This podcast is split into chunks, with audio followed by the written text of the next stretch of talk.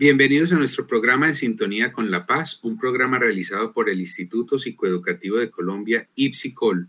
Hoy en Historias de Vida, el caso Catalina. Catalina es una joven que se encuentra en el hogar femenino La Esmeralda. Hoy viene voluntariamente a contarnos su historia. Hola Catalina, ¿cómo estás? Hola, bien, sí señor. Bien, bien Catalina. Catalina, viene voluntariamente a contarnos tu historia. Sí, sí señor. Perfecto. A todos nuestros oyentes, eh, antes de empezar, les, les queremos decir que este es un programa que tiene una finalidad pedagógica y reflexiva. La idea es dejar un mensaje de paz y escuchar la historia desde otra orilla, desde otro punto de vista, en este caso desde el punto de vista de nuestros adolescentes y nuestros jóvenes.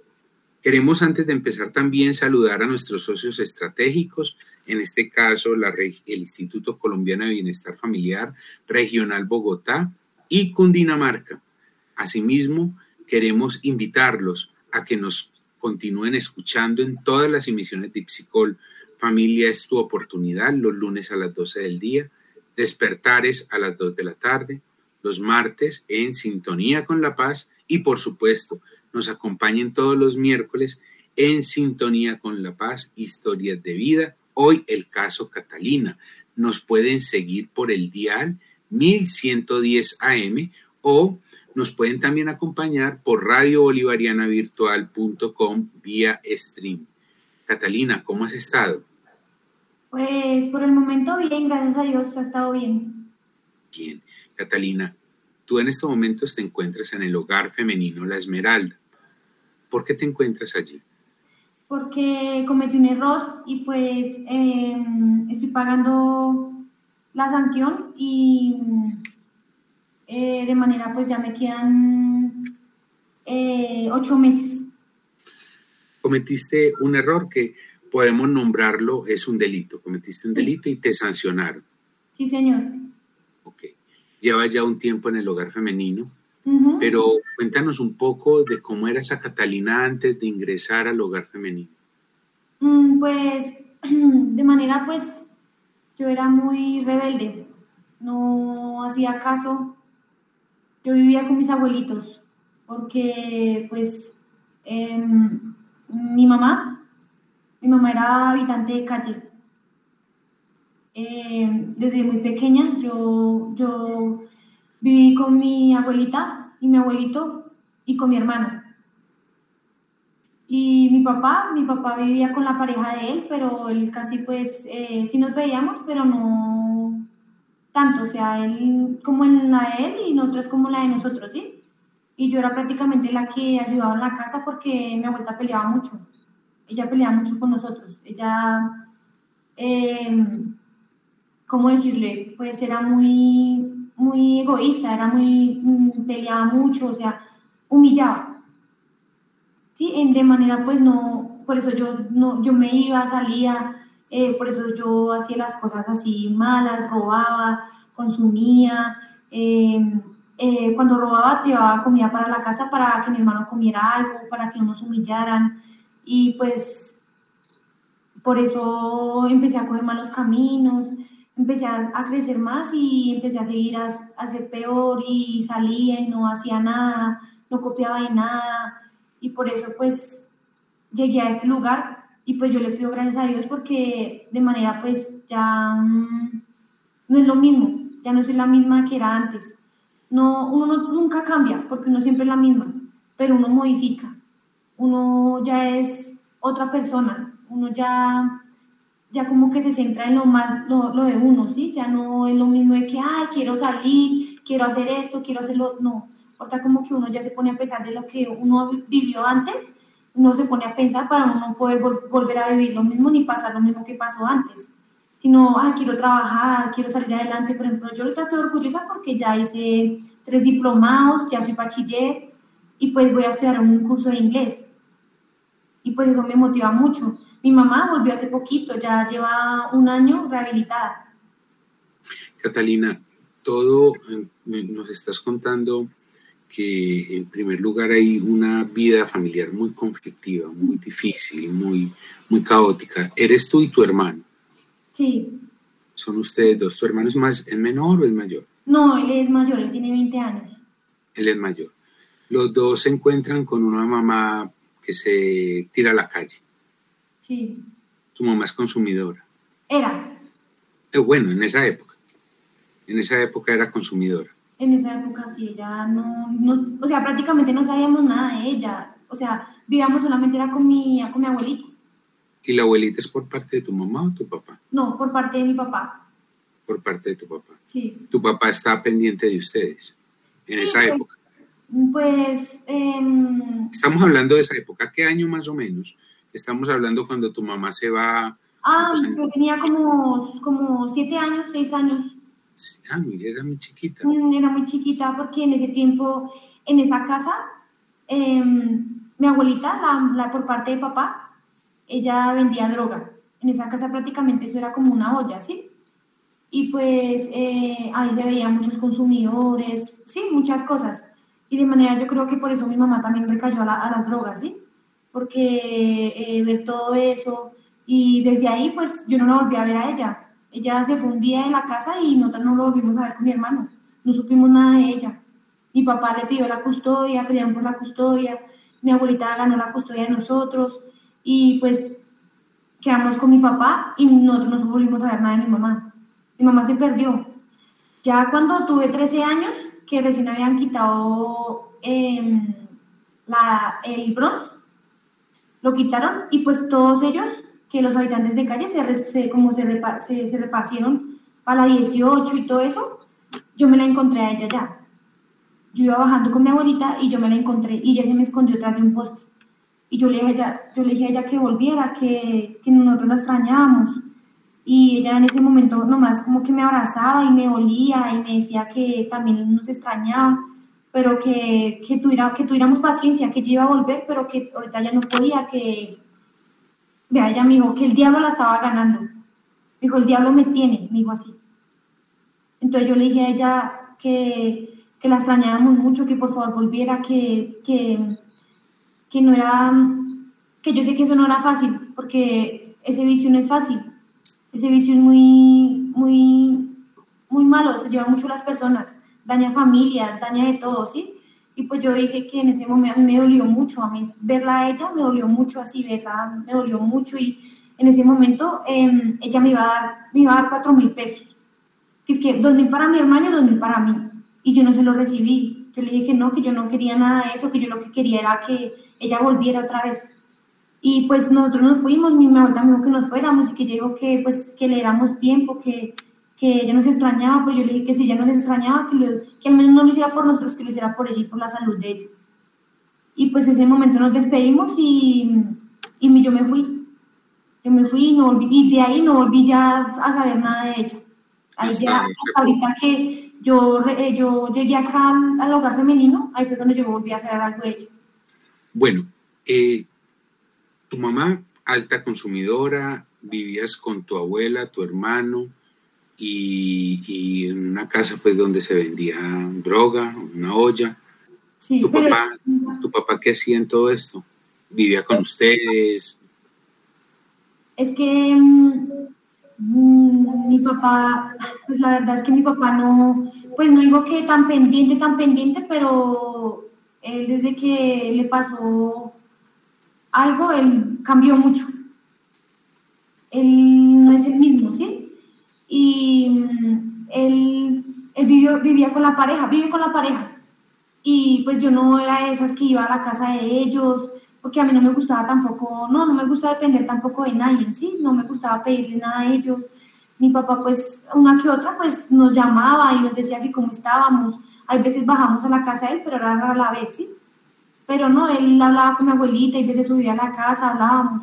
Pero de resto, no. De igual manera, pues, él, pues, acá ya ha estado pendiente, más pendiente, nos ha hablado.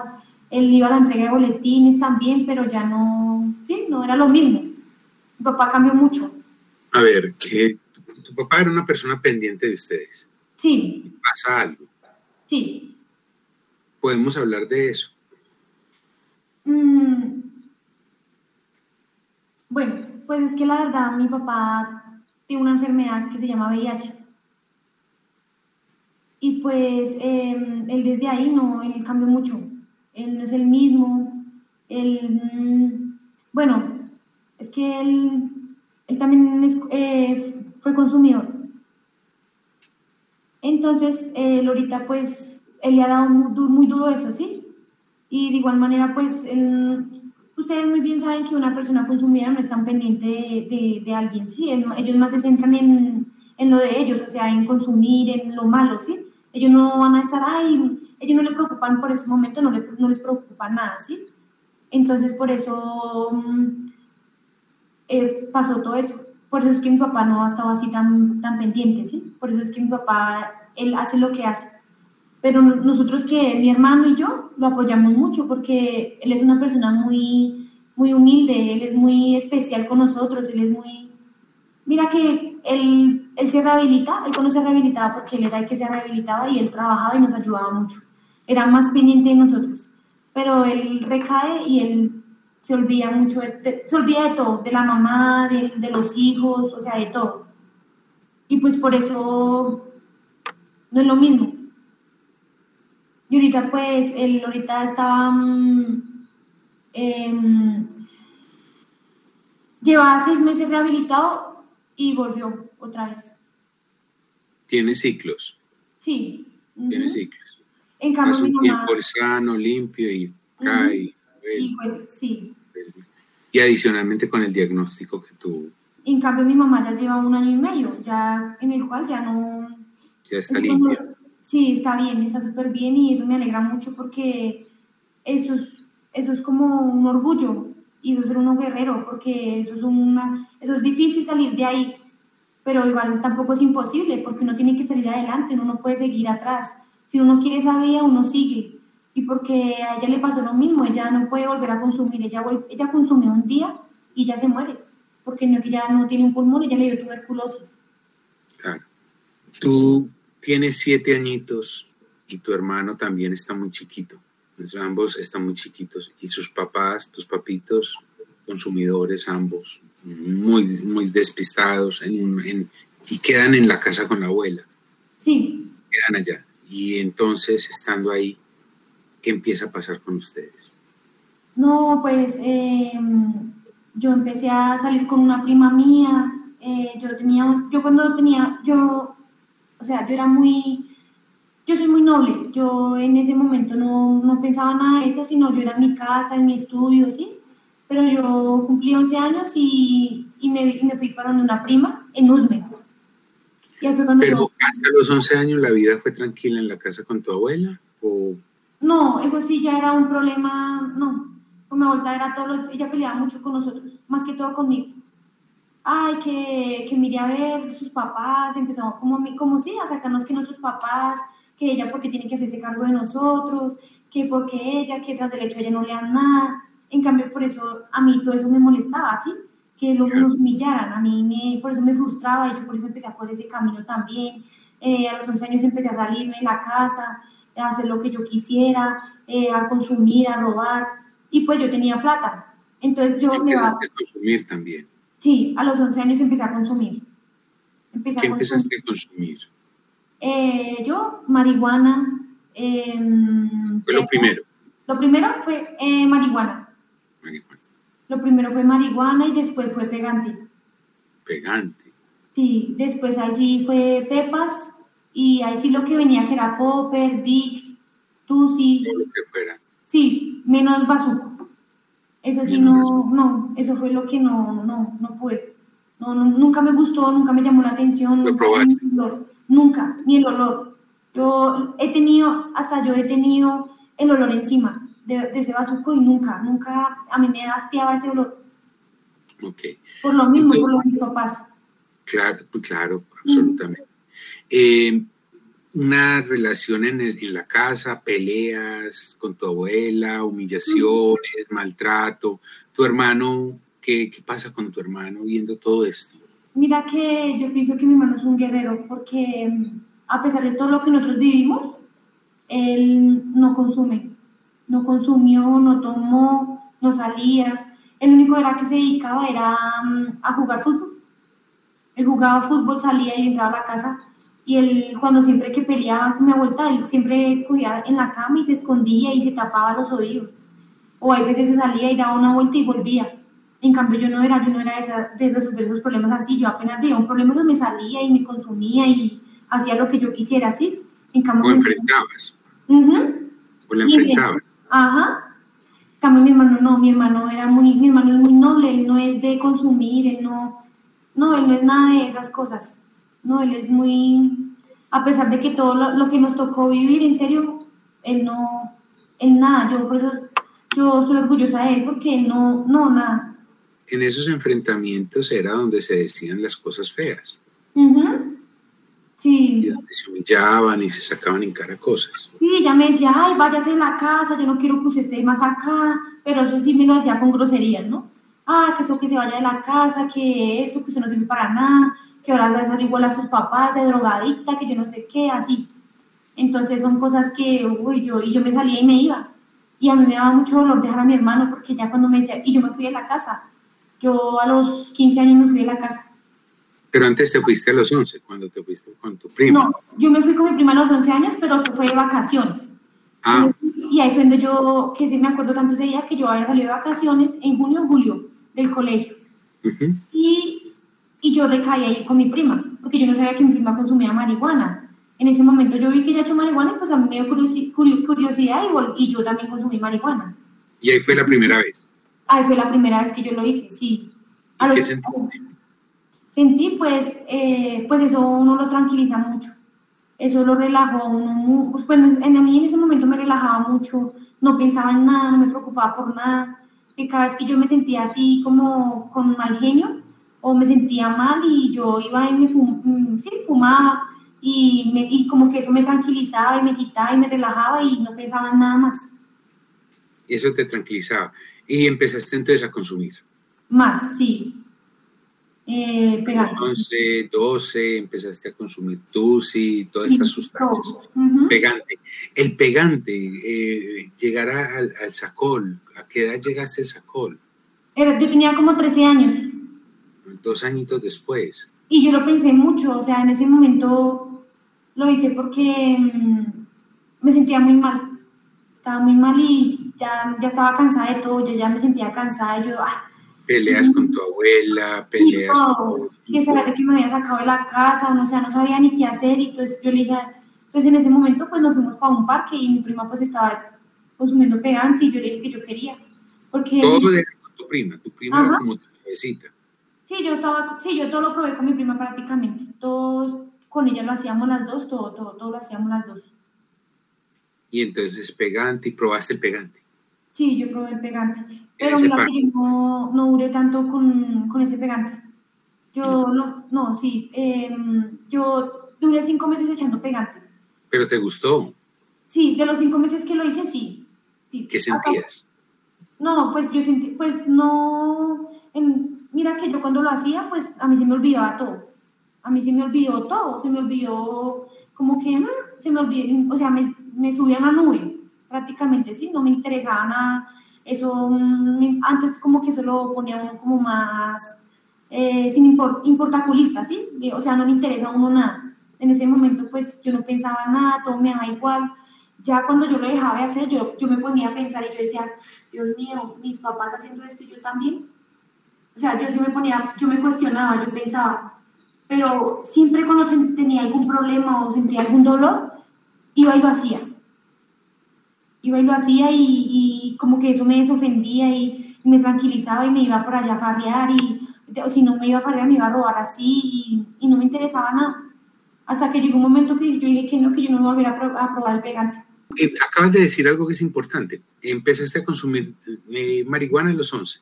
Sí. Ah, y ahí empieza toda una carrera de consumo. De todo, sí, obvio. De todo. Pero ¿en qué momento de todo. Sí. ¿Y en qué momento entras a la delincuencia? Pues es que en Usme, cuando yo me iba, yo ya había cogido como las maneras a Usme todo el tiempo de mi prima, porque allá fue donde prácticamente me dañé. Eh, no, yo en Usme ya me dañé y pues ahí yo tenía un, sí, una banda. Y Y ahí yo por eso empecé a, hacerlo, empecé a salir a robar, robamos ahí en, en Usme, todo Usme nos metíamos por las cuadras y robábamos a las señoras y, y empecé a robar y al principio pues me dio nervios, ¿sí? Porque yo dije, no, no soy capaz, pero ya sentí como la adrenalina y empecé a hacerlo y a robar y, yo ahí tenía plata y yo me iba hasta la casa y le, le daba plata a mi hermano o le daba 20 mil a mi abuelita como para el diario para que no nos molestara, o sea, para que no, no nos dijera nada, o sea, no, y yo era la, pues prácticamente yo era la que cocinaba, hacía el oficio, hacía de todo ahí en la casa. Ven, tú empiezas, eh, o sea, esta relación que tú empiezas a establecer con tu prima es una relación muy importante en esto, porque ahí es donde entras como a las drogas, vas conociendo amigos, te haces como tu parche en Usme. Y ahí conoces un grupo de amigos de una banda, X. Sí. Esta banda se dedicaba a, robar. Tú haces tu primer hurto. ¿Tu primer hurto qué fue? Mi primer hurto fue, mm, yo me acuerdo todo que nosotros salimos a las 4 de la mañana. Nos, me dijeron que nos viramos a las 4 de la mañana, ahí por el Virrey. Salimos y, y pues yo tenía muchos nervios, porque en ese momento yo no, no, yo no, yo dije, no, pues que sea lo que Dios quiera. Entonces em, salimos y pues em, en, según nos íbamos a ver con unos muchachos, pero solamente llegó uno y salimos con mi prima, salimos los tres. Entonces a mí me dijeron, usted lo, lo atrapa y, nosotros lo esculcamos. Entonces yo le dije, bueno, bueno, hágale, hágale. Pero yo por dentro yo decía, uy, Dios mío, que sea lo que Dios quiera, porque mi primera vez uno nunca sabe qué pueda pasar, ¿sí? Y hasta que se nos dio la oportunidad, nos metimos a una cuadra y esa cuadra estaba sola. Y nos metimos a esa cuadra y, y atrapamos a una, a una muchacha que se iba a ir a estudiar y ya eran como las cinco y media de la mañana, porque estábamos muy demorados, estábamos esperando a ver quién llegaba, o sea, no eso no se puede hacer de un momento a otro, o sea, irnos de una vez porque obviamente uno no debe pensar las cosas, ¿sí? Y, y atrapamos a la muchacha y la muchacha empezó a gritar. Y yo como que me puse nerviosa, yo, o sea, yo la escuchaba ya gritar y yo me puse nerviosa. Y yo, pues en ese momento, pues yo tenía mucho esquema de calle. Y yo la, la traté mal le dije que lo, que lo soltara y ella saltó, soltó los, los audífonos y y nosotros salimos corriendo. Ella nos soltó el celular y nosotros salimos corriendo. Y como que yo, yo dije, no, yo dije en ese momento, no, ya me fue bien, yo digo que en, las otras me irá bien mejor, me, irá mejor, ¿no? Entonces empecé así de seguido, a robar. Vamos a, vamos a hablar de eso un poquitico eh, en la segunda parte del programa. Ahora vamos a hacer un pequeño corte institucional para dejarlos con una canción que nuestra invitada nos quiere compartir.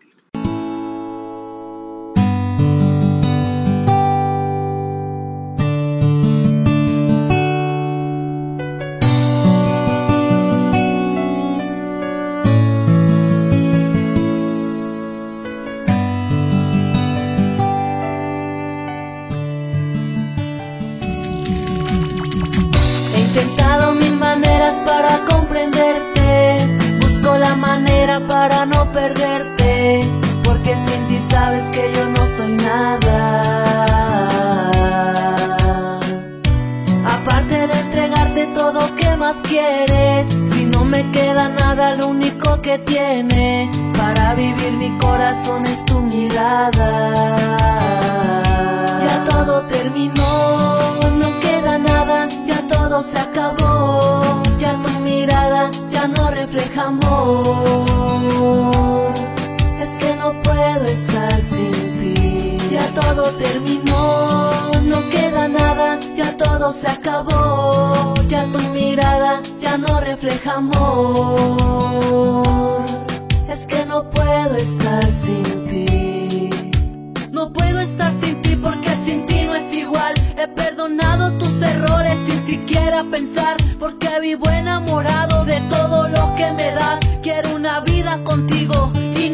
Recuerdas todos los momentos que juntos pasamos y todas esas veces que tú y yo juntos lloramos. Compartimos hasta nuestros secretos más oscuros. Nadie sabe más de mí que tú, eso te lo juro. Solo recuerda todas las cosas que yo hice por ti. Y si tú encuentras razones para alejarte de mí, te pido que te vayas y que no voltees para atrás. Pero si ves un futuro, dame la oportunidad. Me siento tan distante, tus besos no saben igual. Te siento pero ya no estás.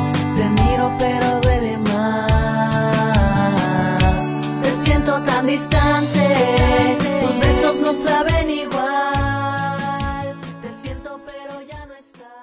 Retornamos a nuestro programa En Sintonía con la Paz, un programa realizado por el Instituto Psicoeducativo de Colombia y Psicol. Hoy, Historias de Vida, el caso Catalina.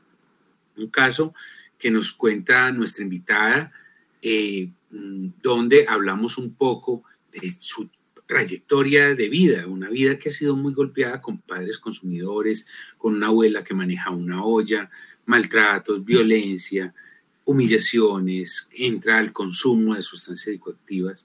Desafortunadamente a los 11 años hace una carrera también en el consumo de sustancias. Por alguna otra razón se topa, eh, todo este camino lo viene labrando con una prima y en algún momento dado también en ese mismo grupo de consumidores pues entran a una banda donde también roban. Haces tu primer hurto, como nos contabas ahora, Catalina, haces tu primer hurto y tú te sentiste ganada. Sí. ¿Cuánto le dieron por ese, por ese celular y esos audífonos? Pues en ese tiempo era el P9, que era el Huawei. Ese P9 que era el blanquito. Ese, por eso nos dieron 150. ¿Para cuántos? Para tres, para mi prima y yo. Y mi prima, el muchacho y yo. Ajá. 50 mil pesos. Buena plata. Pues en ese momento, en ese tiempo, para mí eso era, sí, Sí, claro. con eso me ¿Y qué puedo, me hiciste? puedo- sí. ¿Qué hiciste momento- con esos 50 mil pesitos? Ay, pues la verdad, yo leí a mi vuelta 40 mil pesos. Y los Para- 10. Para que ya, yo le dije a ella en ese momento, pues abuelita, vea, en ese momento, pues yo le doy 40 mil pesos para que haga un mercado, no sé, para, para que haga, no sé, lo que usted necesite. Y yo le regalé 5 mil a mi hermano y 5 mil para mí. Para que se gastara algo, no sé, para que se comiera, porque él siempre le ha gustado comer pan, jugo hit y salchichón, que le gustaba. Entonces, por eso él se compraba sus panes así. Entonces, yo por los 5 mil los cogía para comprarme cosas. Ujú. Y seguiste. Viste que ese era el camino.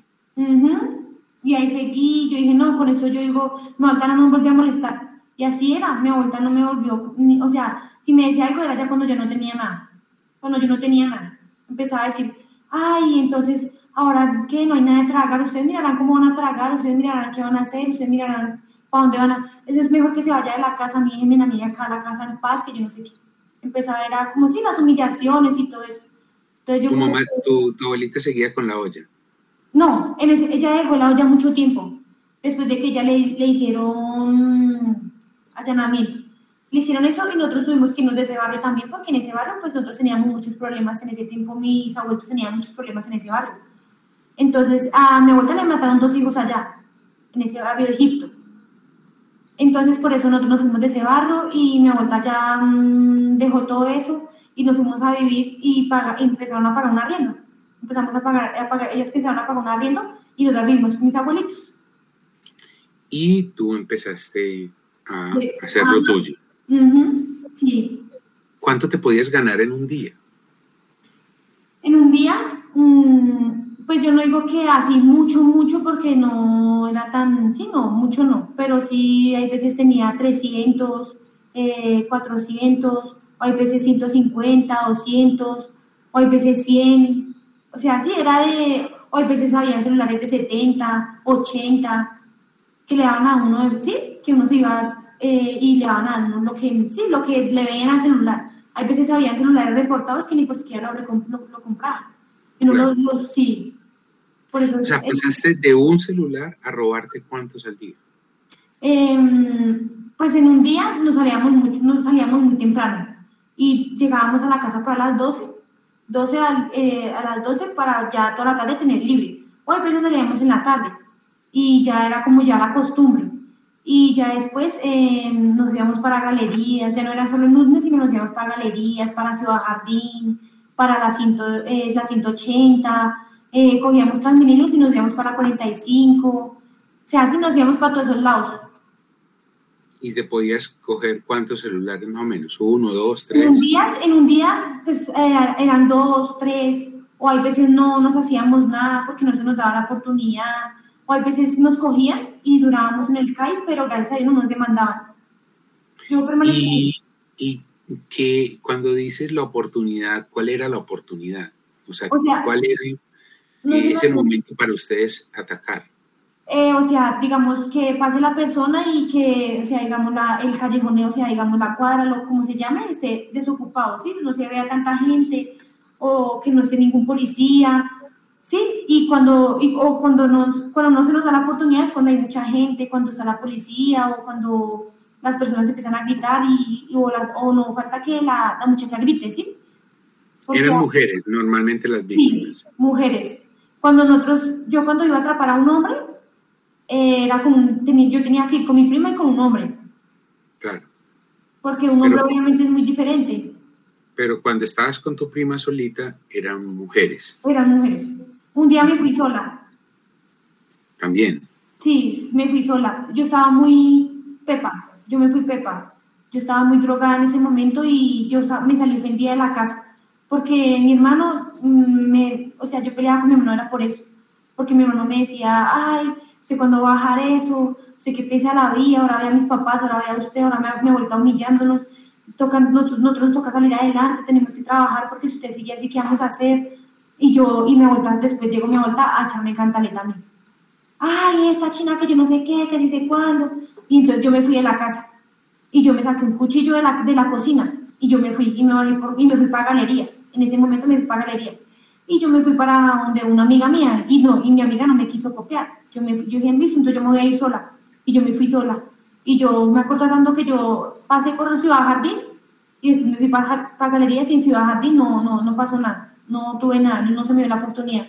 Entonces yo me fui para, para galerías y me fui por allá y, y atrapé una señora y, y me gané un bolso y eso, pero me, me cogieron los policías.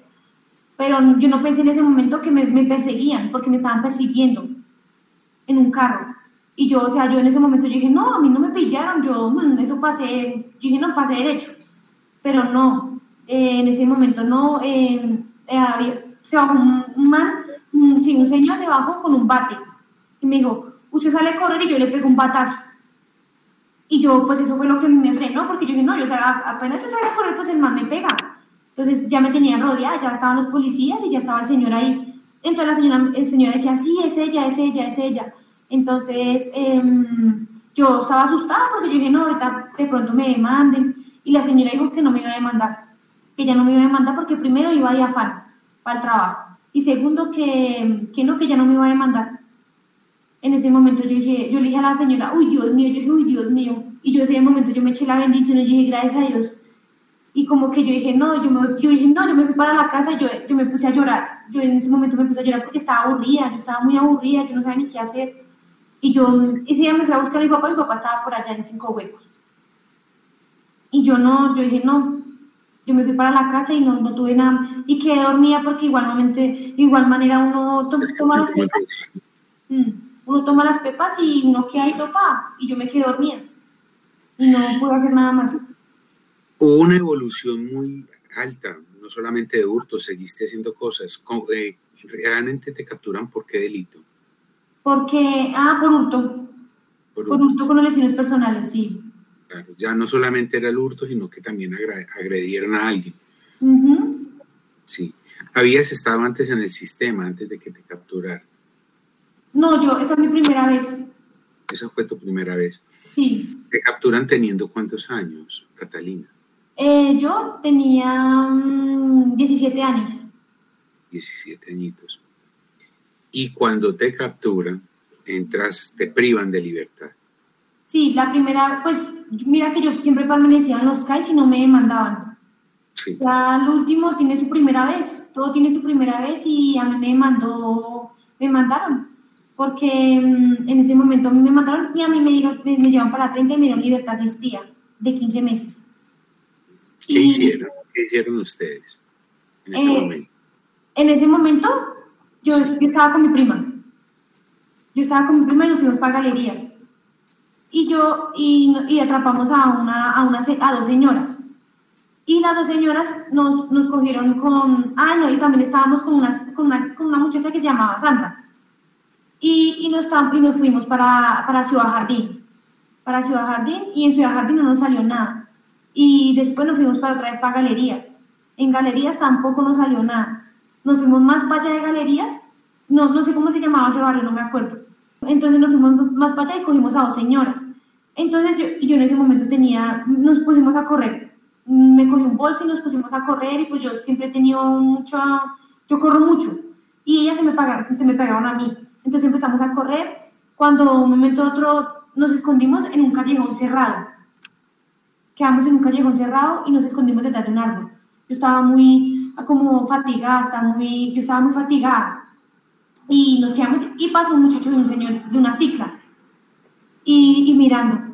Y yo dije, ay, no, ese man debe, debe ser por acá de la cuadra, porque nosotros ya nos perdimos, nos perdimos, pero no, mentira, nos tenían ya muy rodeadas. Ya sabían, sí, ya sabíamos, ya sabían, ya sabían, hasta una moto se nos pegó y todo. Entonces yo digo, no, entonces ya saben. Y yo salí de la cuadra, dimos la vuelta y en la vuelta estaban los policías. Y, ya te tenían muy fichada también, ¿no? Mm, ya nos tenían, sí, ya nos tenían, pero mm, entonces los policías nos llevaron y, y la señora nos demandó y, y, preciso, pues en ese momento eh, Sandra, con la que estábamos, pegó a la señora en el hombro. ¿Le pegó? Sí, le, con el cuchillo la... Le, eh, sí, la rasgó, entonces por eso yo tengo en ese primer proceso lesiones personales. Claro. Entonces eh, nos llevan para la 30, nos hicieron todo ese papeleo, duramos en la 32 días y al tercer, al tercer día nos dieron libertad asistida con mi prima. A las dos. A las dos. Y a, la, y a Sandra se la llevan para Buen Pastor y le dieron dos años. Ella era mayor de edad. Ella ya era mayor de edad, sí. Vale. Listo. Las dos van para libertad asistida, pero entonces seguramente no cumpliste. No, yo cumplí siete días, porque de esos siete días yo seguí robando. Y ahí fue cuando hubo esa manifestación de que eh, el abogado, un abogado que mataron a solo Tyson, ahí yo en esa manifestación me puse a robar. Entonces eh, la comunidad se dio de cuenta y me pegaron, la comunidad me pegó. Me dio una pela, pero mm, me dieron muy duro, muy, muy tremenda, muy tremenda, que hasta que llegaron los policías eh, nos tuvieron que esconder. Nos tuvieron... Y la jueza se vio obligada a sustituirte la medida Ajá. por el cumplimiento de esta. Ajá. Y ahí fue es cuando... decir, en su momento la juez te dio la libertad asistida como una oportunidad creyendo que Yo, el medio sí. familiar ibas a cambiar, pero no cambiaste. No. Te claro. priva de la libertad. Y fue cuando, sí. Llegas al hogar. Cuando llegas al hogar femenino, entonces, ¿cómo llega Catalina? Llegué muy golpeada, con la ropa muy eh, sangrienta. Eh, eh, llegué como, eh, yo en ese momento llegué muy drogada. Llegué Pepa, a mí me recibió la, coordina, las coordinado, la coordinadora y me llevaron para, en esos momentos pues estábamos en, en, en cuarentena. cuarentena. En cuarentena, entonces por eso yo estaba ya. En aislamiento, claro, en aislamiento uh -huh. por salud. Y tenía el cuerpo muy moreteado, ¿no? Estaba muy, muy mal. Estaba muy aporreada. Sí. Estaba muy golpeada. Y bueno, me imagino que te ves privada de la libertad, nunca lo habías estado. No, nunca, nunca lo había estado. ¿Y qué pasa por esa cabecita, Catalina? Pues ahorita, pues gracias a Dios ya pienso de otra manera. Uf, mucho, bastante. Porque yo le doy gracias a Dios de que de pronto sí me trajo acá porque tengo muchas oportunidades. Y mira, ahí pues ya como te dije en principio que ahora ya no, ya tengo tres diplomados, ya soy bachiller, ya, ya tengo un mejor pensamiento, ya no pienso como pensaba antes, ya ahorita tengo, ahorita lo que estoy pensando en estos momentos porque ya pues lo que me queda ya no me queda tanto, ya me queda poquito. Ya de los 18 meses que llevo acá, ya me quedan 9, 8 meses. Y pues yo pienso que yo quiero salir a trabajar, mientras que yo quiero salir a trabajar mientras trabajo para meterme en la universidad y estudiar actu actuación. Tú tienes un talento especial para el canto, de hecho. Sí, también me encantaría mucho cantar. Esto eso concuerda, el canto y actuar. Me gusta mucho. Bueno, pero esa niña que llegó ese día eh, o esos primeros días no debió haber sido fácil, porque eras una niña rebelde, venías de la calle. No fue fácil, sí. Yo el primer proceso que tuve acá, que fue 12 meses, no, que fue el que me dio la, eh, la privación, eh, no hice nada, yo perdí mucho el tiempo Yo no, no, no, no, o sea, no se me cayó, no, no, no, no me por la cabeza qué estaba haciendo. Yo era muy rebelde, muy influenciable, no fijaba límites, em, me dejaba llevar mucho por las personas, me metía mucho en problemas. Ahorita pues ya, muy, ya, ya como que entiendo mejor las cosas, ya tengo que, uno tiene que aprender a fijar límites porque uno está con una persona y uno se siente inscluida en muchas cosas, ¿sí? Uno se mete en problemas aunque uno no lo esté haciendo, uno está metido ahí porque uno está con ellos y uno se mete en problemas por ellos, ¿sí? Entonces, por eso uno prefiere uno mil veces alejarse. Pero de igual manera, gracias ya no soy tan influenciable, ya pienso de otra manera, ya no tengo tanto el esquema de calle, ya, mm, ya, ya he logrado muchas cosas. Pues sí, ya quisiera salir adelante porque ya no quiero volver a tener la vida que tuve antes. Catalina, ¿te sirvió estar privada de la libertad? Uy, bastante uno no puede decir que uno está amañado, ¿sí? Porque uno no puede estar amañado en lugares, uno está encerrado. Pero, uy, me sirvió mucho. Yo le agradezco mucho a Dios porque, a pesar de todo, imagínense donde yo no hubiera estado afuera, qué me hubiera pasado, o qué estuviera haciendo, o, en qué camino estuviera. Pero yo, gracias a Dios, ya estoy acá y estoy bien, estoy más bonita, eh, tengo mejor pensamiento, no, no, o sea, no, no, no me cae la cabeza de que estuviera haciendo afuera ya gracias a Dios, pues ya tengo, ya tengo expectativas para poder salir afuera. Tengo mis proyecciones y yo sé que yo lo voy a lograr. Y no, tengo, y no necesito depender de nadie porque uno debe, porque no, no, me ha gustado depender de nadie desde chiquitica por lo que ha pasado, por lo mismo, ¿sí? Entonces, por eso yo prefiero mil veces hacer mi vida, ¿sí? Y pues a mi hermano, pues apoyarlo, y mis papás, pues mis papás ya están grandes. Ellos ya saben qué es lo que les, sí, ellos ya saben qué es lo que, les corre, porque ellos, ellos tienen que empezar en su salud, ellos tienen que empezar en ellos, y yo tengo que empezar en mí, porque si yo no pienso en mí, nadie va a empezar por mí. Entonces, por eso yo prefiero mil veces alejarme y tener mi vida y salir adelante. Tú ya te hiciste mucho daño, Catalina. Mm, sí. Sí, hiciste mucho daño porque cuando llegaste eras muy flaquita, muy apropiada además, y estabas muy acabadita, tenías muchos problemas. Sí. Sí. Eh, Catalina, hoy en día, eh, ¿quién es la Catalina de hoy? Después de todo este tiempo en la privación de la libertad. Eh, ¿Quién es la Catalina de hoy? Pues ya tenía, ya ahorita tiene un mejor pensamiento, ya tiene su autoestima más alto, ya tiene mm, más, más expectativas para seguir adelante y no, y no puede retroceder, porque si no vuelve a caer, uno, tiene volver, uno se tiene que volver a levantar. Que por más de que uno le pasen situaciones, uno no puede solucionarlo con droga, uno no puede solucionarlo con, con ir a hacer cosas malas. Uno puede hacer cosas buenas, así por más de que a uno le pasen le pase las cosas malas a uno, y por más de que uno se tropiece, uno tiene que volverse a levantar, porque uno tiene que pensar en uno mismo, uno no puede mm, cagarla porque entonces si uno la caga, entonces ¿qué vida uno quiere? Es mejor uno, yo, yo como lo pienso de esa manera, yo sí quiero salir adelante. Yo quiero ser otra persona, yo quiero ser profesional. Quiero que también callarle la boca a todas las personas que decían que no, que los hijos de, de María y Ezequiel eh, nunca van a salir igual que los papás. Entonces, sí, son cosas que mm, me ponen a pensar y no solo eso, que yo lo quiero hacer también por mí y porque mi hermano también está luchando por algo que, sí, él es el único que también ha luchado muchas cosas y ahorita está luchando por su fútbol y es a la hora que lo está haciendo todavía. Entonces por eso yo también quiero asombrarlo a él porque él es uno que él nunca me ha dejado sola, nunca. Él es, siempre es conmigo, conmigo, entonces tampoco quisiera decepcionarlo, ¿sí? Ni decepcionarme mismo, ni, yo misma, ni decepcionarlo a él, ¿sí? Entonces yo también me agradezco mucho a las psicosociales de acá porque ellas me ayudan mucho ella uno, uno aprende mucho de ellos, así como ellos también aprenden muchas cosas de uno. Entonces yo aquí he, aprendido muchas cosas que no tenía afuera. Yo afuera no pensaba así como he pensado acá. Cambiaste totalmente. Sí, mucho. Ya ahorita yo soy muy diferente a lo que era antes. ¿Te arrepientes de algo que hiciste? Pues yo pienso que lo que ya está hecho, hecho está así, pero mm, Sí, me arrepiento de haber dejado a mi hermano solo, de haberlo dejado en las situaciones en, en todo lo que, que, pasamos de las humillaciones y todo eso y que yo lo dejaba solo. Yo prefería y pensaba en mí, no pensaba en él, yo lo dejaba solo a él. Entonces de eso sí me tengo como un arrepentimiento y de igual manera pues eso es lo que yo trato de recuperar, ¿no? Trato de recuperar a mi, a mi hermano, tratar de estar con él, en ese momento lo apoyo, porque hace poco también me enteré que iba a ser tía.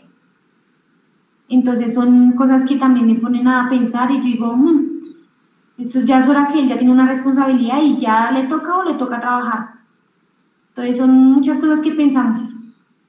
Un mensaje de paz para aquellas personas que nos están escuchando, Catalina. Eh, pues yo digo que pensemos antes de actuar, que no, no hagamos las cosas ahora ligeramente porque uno no sabe ni lo que hace. Uno pierde muchas personas y no solo uno pierde, no, tampoco no solo pierde, sino también uno se pierde. Uno no sabe ni lo que está haciendo. Ya cuando uno ya eh, reflexiona y reacciona, uno no, uno no, no, no piensa. Ya ahí si uno ya se arrepiente las cosas. Y cuando uno se arrepiente, se arrepiente ya está. Entonces yo pienso que uno no debe, uno debe pensar antes de que uno la cague. Porque lo mejor es estar con su familia, tener apoyo de su familia y que la familia no lo deje solo o de pronto si no es así, entonces uno mismo también se tiene que apoyar, por más de que uno tenga sus situaciones, no dejarse afectar. O sea, traten de, sí, uno no, uno no debe decir que uno es duro, porque uno, no es, uno también siente, ¿sí? Pero no lo hagan con esas, con esas soluciones como yo lo hacía, que por más de que uno sentía el dolor, yo iba ahí y me consumía y, y no, uno no debe ser así, uno tiene que empezar de otra manera. Entonces, pues yo pienso que uno es guerrero y que así por más de que las personas que tuvieron peores batallas son para las mejores guerreras, ¿sí? Entonces yo pienso que mm, uno debe salir adelante por todo lo que La droga no es un camino. No, la verdad no, no es un camino. Eso lo lleva a uno a, muchas a malas cosas, a pensar de una mala manera. Y no, eso no le conviene a uno, uno prefiere mil veces alejarse de todo eso para uno, si uno quiere salir adelante, uno primero tiene que alejarse de todo eso, de todo lo malo que le persigue a uno, para uno poder salir adelante. Porque si uno no sale adelante y uno va a seguir en lo mismo, uno va a seguir en lo mismo, uno va a seguir y hasta peor, digo. Entonces es mejor uno alejarse de todo eso para uno poder ya tener expectativas y poder cambiar. Bueno, Catalina, muchas gracias por acompañarnos el día de hoy en nuestro programa. Eh, le recordamos a nuestros oyentes que este programa se hace solo con una finalidad, que es reflexiva y pedagógica, es dejar un mensaje de paz, escuchar también las cosas desde otro punto de vista, en este caso desde el punto de vista de nuestra juventud, y especialmente en el caso de Catalina, que le tocó desde muy temprano, mm, eh, digamos, ponerse de frente ante situaciones muy críticas y muchas de ellas asociadas al consumo. Catalina, muchas gracias por haber venido. Nuevamente te agradecemos Recordamos también a nuestros oyentes que el nombre ha sido cambiado para guardar la reserva y la privacidad de nuestro invitado. Agradecemos a nuestros socios estratégicos, el Instituto Colombiano de Bienestar Familiar, Regional Bogotá y Cundinamarca. Asimismo, agradezco a todos mis compañeros del Hogar Femenino La Esmeralda, a sus coordinadores, a educadores, psicosociales, señoras del servicio, todas, absolutamente todas las personas están allá, sé que todos los días se levantan con amor y con una voluntad de poder eh, trabajar por ese sueño que tiene Ipsicol, que es ayudar a nuestra juventud, ya que Ipsicol cree en el cambio y trabaja por él.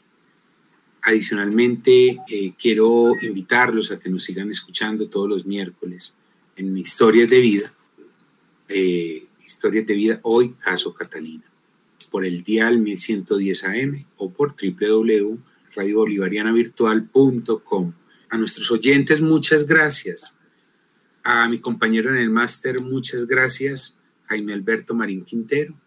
Y a quien los acompañó, director de los programas de Ipsicol, Sergio Andrés Acosta Tobón. Hasta pronto. pero Ya todo terminó, no queda nada todo se acabó, ya tu mirada ya no refleja amor. No puedo estar sin ti, ya todo terminó, no queda nada, ya todo se acabó, ya tu mirada ya no refleja amor. Es que no puedo estar sin ti. Nada es para siempre y lo tengo que asumir. Que los besos que me daba ya no serán para mí. Estoy yo aferrado al cariño que me dabas. No creas que estoy bien porque ya no tengo alas. No eres esa niña la que un día conocí. Te convertiste en una extraña y no lo vi venir. Tantos momentos lindos que viví yo a tu lado. Ahora son recuerdos que estarán en mi pasado. Te dije, te quiero mucho amor. De la noche a la mañana se convirtió en dolor. Esa pequeña frase que siempre te decía, te fuiste de mi vida y te llevaste mi alegría. mil maneras para comprenderte. Busco la manera para no perderte. Porque sin ti sabes que yo no soy nada. Aparte de entregarte todo que más quieres. No me queda nada, lo único que tiene para vivir mi corazón es tu mirada. Ya todo terminó, no queda nada, ya todo se acabó. Ya tu mirada ya no refleja amor. Es que no puedo estar sin ti.